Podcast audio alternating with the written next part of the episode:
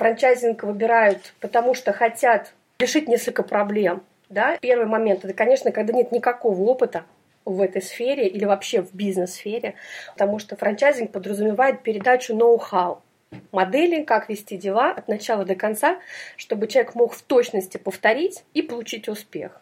Второй момент, часто распространенный, это потому что нет желания рисковать своими деньгами, когда есть такие ниши, ты вкладываешь деньги полностью в то, где у тебя не то чтобы опыта нет, а в том, что еще ты не можешь получить совет объективно со стороны опытного человека, и, соответственно, риски здесь деньгами происходит в больших количествах. У нас есть статистика, связанная с тем, что предприятия выживают во франчайзинге, конечно, больше в проценте, чем предприятия, открытые вне франчайзинга. Но, к сожалению, российская, статистика в этом плане сильно отличается от западной.